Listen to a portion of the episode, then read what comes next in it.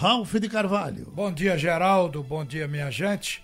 Antes da gente anunciar o entrevistado de hoje, eu quero dizer o seguinte: aquela questão da venda do centro de treinamento Valdomiro Silva do Santa Cruz, que fica ali em Dois Unidos, ou seja, depois do Arruda, né? Aquele centro de treinamento interessa muito à prefeitura, a prefeitura inclusive vai dinamizar aquela área com aquele espaço. Ele está praticamente vendido e a divisão do bolo, que será no mínimo de 7 milhões, muita gente tem interesse de saber como é que vai ser, porque pelos estatutos do Santa Cruz, o que é da, da patrimonial ou do patrimônio vai para patrimonial. Então, o dinheiro não ficaria só no setor executivo.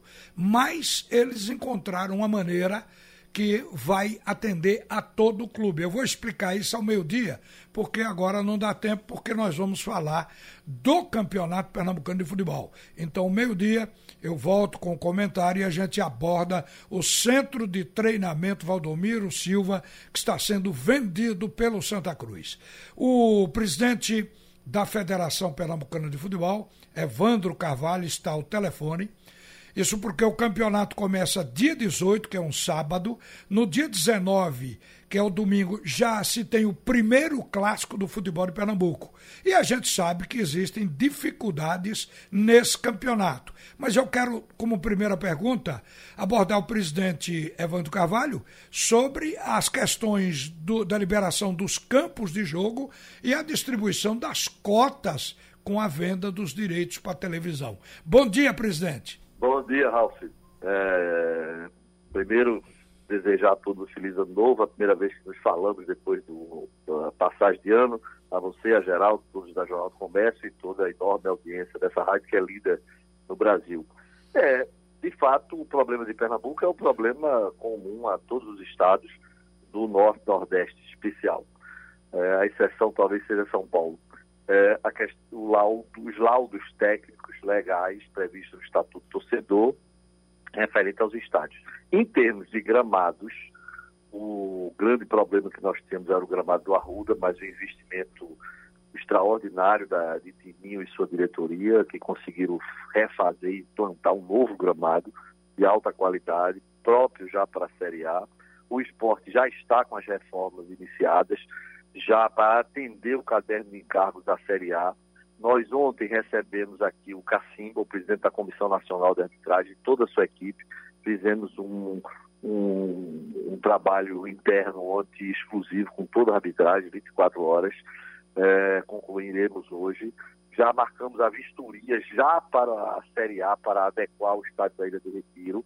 Já conversei com o presidente Edno na posse e com o Diógenes de que nós precisamos já pensar o Náutico, porque a ideia do Náutico é jogar tanto quanto possível nos aflitos da Série A, e nós acreditamos que o Náutico vá para a Série A, então nós já precisamos nos antecipar com bem, com bem, com bem preparo para tentar e colocar os estados aflitos em condições de jogar a Série A. Mas para o estadual, nós temos os gramados em 100%, nunca tiveram a qualidade tão boa como agora, mas estamos com um problema ainda com os laudos.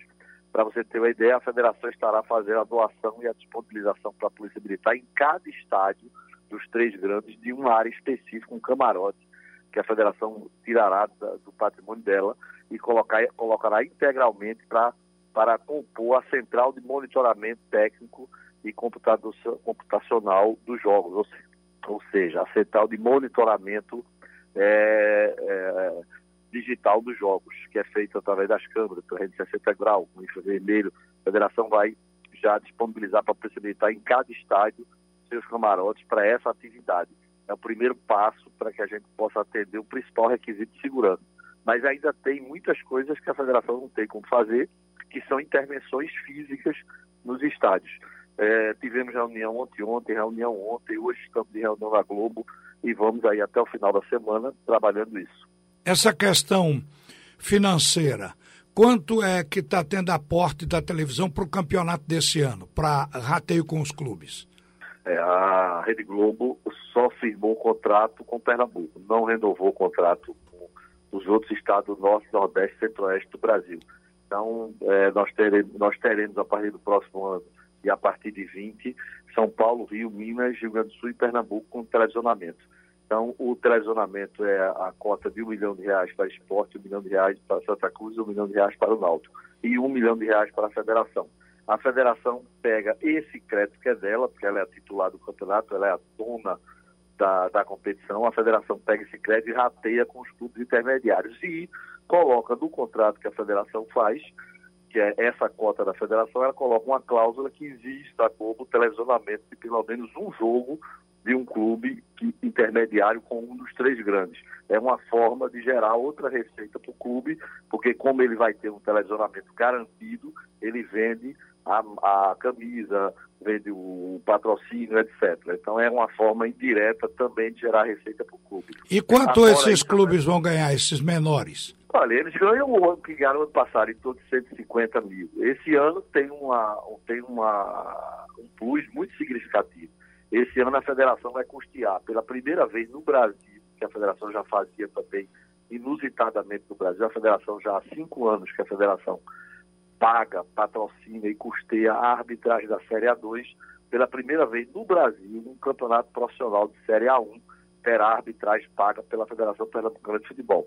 Porque nós conseguimos o patrocínio com a, é, a empresa de apostas Stadium, que é a maior da Alemanha, uma das maiores do mundo, e essa empresa, para ter, para ter o nome right, o nome right do campeonato, o name right do campeonato, ela vai custear não só toda a arbitragem, ou seja, nenhum clube profissional da Série A gastará nenhum centavo com a arbitragem, que é um custo pesado, e mais, o custeio do VAR, que nós vamos ter VAR nos jogos da quarta de final, semifinal e final, portanto nós vamos ter uma despesa expressiva, porque um VAR é em torno de 40 mil cada um, nós vamos ter todo esse custeio também pago pela empresa.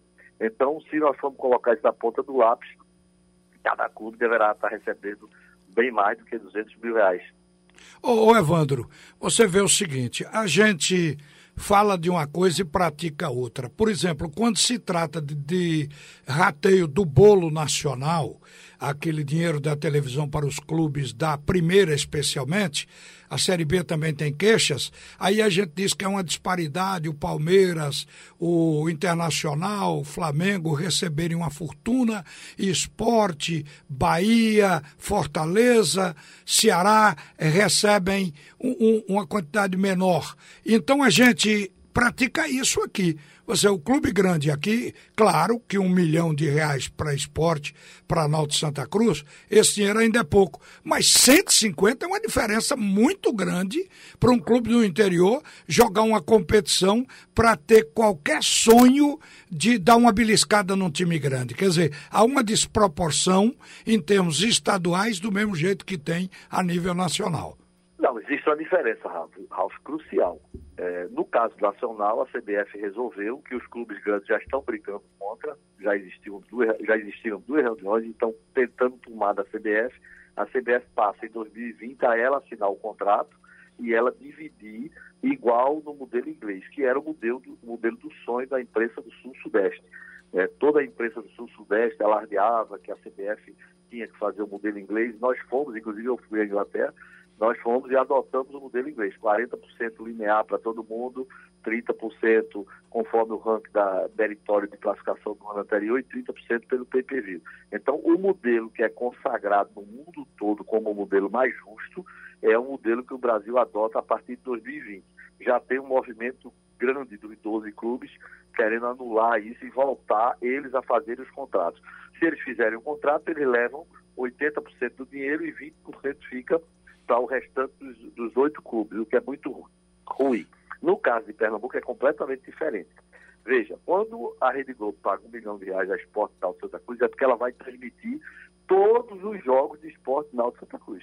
Quando ela paga 100 mil, 120, 150 mil é, ao clube intermediário, ela está transmitindo um jogo, no máximo dois. Então, a proporção, a proporção é completamente diversa do Campeonato Brasileiro, onde a cota é linear e a, e a rede transmite igualmente jogos de todos. Aqui é diferente. Aqui, na verdade, a Rede Globo tem um contrato dela, empresa, com o esporte, um contrato dela, empresa, com o Náutico e um com Santa Cruz. Então ela paga para transmitir todos os jogos desse clube. Ela não vai transmitir a não ser duas partidas dos times menores, é isso?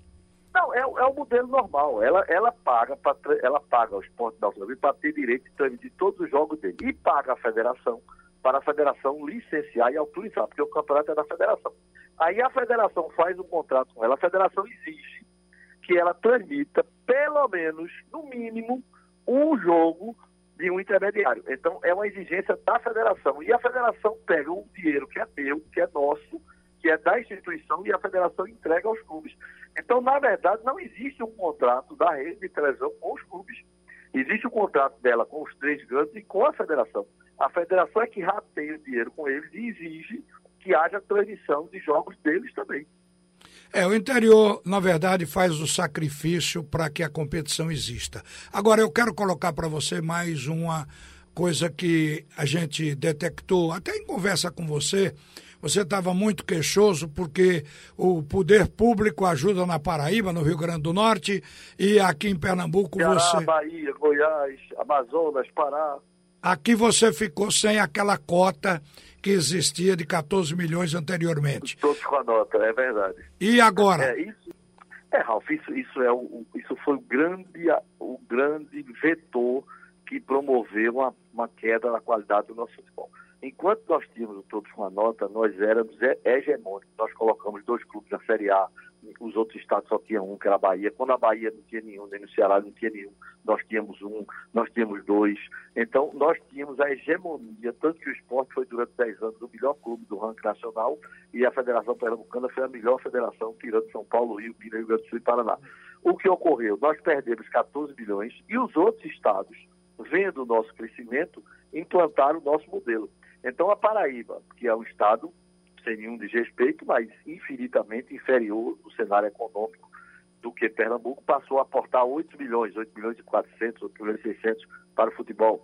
Ceará, Bahia, é, Amazonas, Pará, é, todos eles aportam entre 10 e 12 milhões. Então, nós ficamos numa defasagem muito grande. Nós entendemos, a, a, eu me lembro, ouvi uma entrevista de Décio, secretário de administração, é, lamentando que o Estado é organizado, que o Estado está em dia, mas que o Estado está com pouco recurso.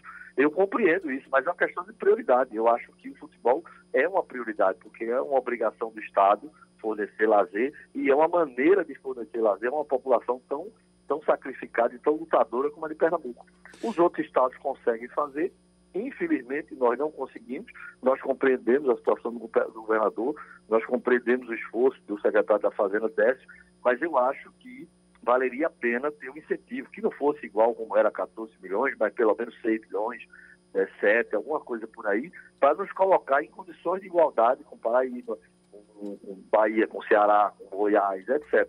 Nós estamos realmente com um déficit muito grande no aspecto financeiro. O Evandro, voltando ao campeonato estadual dentro das quatro linhas, algumas equipes não vão ter, digamos, estádio para fazer a sua chamada de jogo. O caso, por exemplo, dos jogos que estão indo para a Arena Pernambuco, mas como a Arena também é, tem compromisso com a Igreja Católica e cedeu por um período para os eventos, aí a federação vai ter que levar esses jogos para os aflitos, para Caruaru. Como é que fica isso no campeonato? Quem vai ter campo para jogar e quem não vai? Hum, é, Pernambuco terá o maior número de estádios habilitados do Nordeste e do Norte também. É, mas ainda assim é insuficiente. Por quê? Porque enquanto os outros estados já estão trabalhando com o campeonato com oito equipes, nós estamos com dez equipes. Então nós temos duas equipes que já têm mando de campo efetivo é, lá no, na arena, que são o Retrô e o Vitória de Paulo. Então o Vitória de, de Paulo Roberto, lá de Vitória de Santo Antão das Tabocas, e o Retrô de Laércio, esses têm mando de campo permanente na arena. A arena é um estádio público, portanto qualquer clube pode fazer um contrato com ela e jogar lá. É, só que a arena, evidentemente, como ela é uma, um equipamento que precisa de receita, ela tem outras atividades. Então, dia 18 e 19, por exemplo, nós não poderemos usar a arena. Então, nós estamos com muita dificuldade. É, nós deveremos fazer o, o, jogo do retrô, deveremos fazer, a tendência é fazer nos aflitos, e aí seria retrô esporte. Nós temos a outra dificuldade de fazer o jogo do Vitória do Decisão. É, nós estamos tentando, o Decisão não está conseguindo estádio. Nós, nós talvez possamos fazer em algum estádio fechado que não tenha laudo, tipo é, o do Cabo, tipo o de Paulista, se for o caso, em último, em último em ato emergencial, nós poderemos fazer, mas o fato é que nós não temos data. A verdade é, nós não temos como não realizar os jogos, porque não existem datas. Nós estamos realizando o campeonato já é, com uma data extra, além das que nós temos, se não houver nenhum incidente. Se houver qualquer incidente, aí você passa a precisar de duas datas data extras que não existe, que depende de FIFA. Já é muito complicado, porque com o advento da Copa Nordeste, as 24 datas das, das federações foram divididas, 12 datas para a Copa Nordeste e 12 para o estadual. Das 12 datas do estadual, nós já temos seis. Seis datas, nós estamos usando data da Copa Brasil, o que já é uma temeridade. Você lembra o que aconteceu com o Salgueiro Esporte? Quando o esporte foi para. Adiantou-se da Copa Brasil, adiantou-se da Sul-Americana, não teve data para realizar a final. O Bahia, por exemplo, o Bahia corre um sério risco de, se for para a final do estadual, não realizar. Se ele se adiantar, como ele está previsto, se adiantar em competições internacionais como a Sul-Americana. Então, é um, uma crise muito grande até 22 nós temos esse problema grave, que é essa questão judicial da Copa Nordeste, e aí eu acho que em 23, aí é 22 todo mundo senta e a gente consegue reformular a Copa e fazer um modelo que fique, fique em datas para todo mundo. A Federação Pernambucana não assinou, não concordou com a extinção do campeonato estadual. Pronto, então nós temos aí a manutenção do campeonato estadual. Então vamos ver como é que a gente vai trabalhar a partir de 23. Tá certo. Doutor Evandro Carvalho, presidente da Federação Pernambucana de Futebol, obrigado por atender a Rádio Jornal e um bom dia, viu? Bom dia, abraço a todos. Minha gente, colocar duas equipes pequenas do futebol de Pernambuco na Arena Pernambuco é como colocar um barquinho a remo no meio do oceano, porque o estádio ele foi feito para os chamados jogos com os grandes participando, porque quando é pequeno com pequeno, aí a coisa degringola. Gente, voltamos a Geraldo Freire.